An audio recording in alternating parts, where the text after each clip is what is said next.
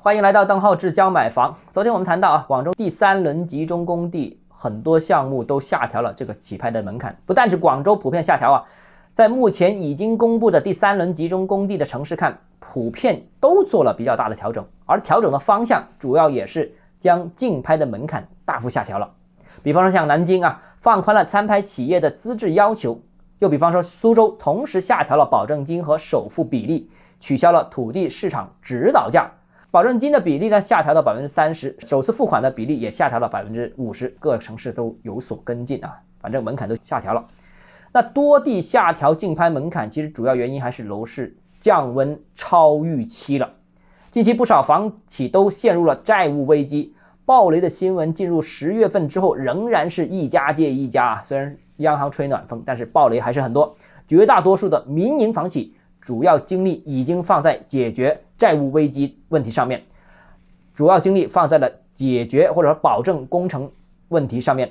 啊，放在了精简架构方面，所以基本上民企都没有闲置资金可以用于买地，仍然有能力买地的只有央企和部分国字号背景的房企，但其实就算他们有能力，但购买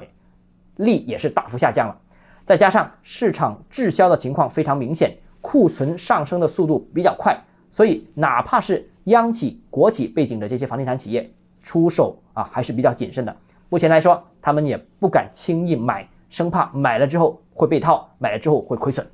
那现在呢，有意愿出手的买地的，还是只有一些地方下属的一些房地产企业。那无锡啊，是国内第一个完成第三轮集中供地的城市。我们看看它的情况是怎么样啊？那。不少地方下属企业是出手这次拍卖啊，那这次好像无锡没有流拍啊，基本上这十几二十块地都卖出去了。但是这一批买地的房地产企业很多都是市属企业，这些企业其实并不是土地市场的常客，也大多数不是我们认识的那类型的房地产企业。这个举动就有明显的地方政府托市的这样一个感觉。但如果房地产企业生存状况不改善、不改变的话，这种托市其实意义不大啊，虽然托市想造造势，但造势归造势，因为这个只是土地出让收入，只是一种左手交右手的一种行为，市属企业还是地方政府的啊。那其实地方政府并没有实际增加收入。第二个就是也改变不了普通房地产企业对市场的预期，大家呢都是明眼人，看到拿地的都是市属企业，不是正常的房地产企业，所以也改变不了这些资金紧张的房地产企业的资金状况，也改变不了他们的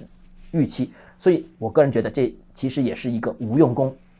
那市场低迷肯定还会持续一段时间啦。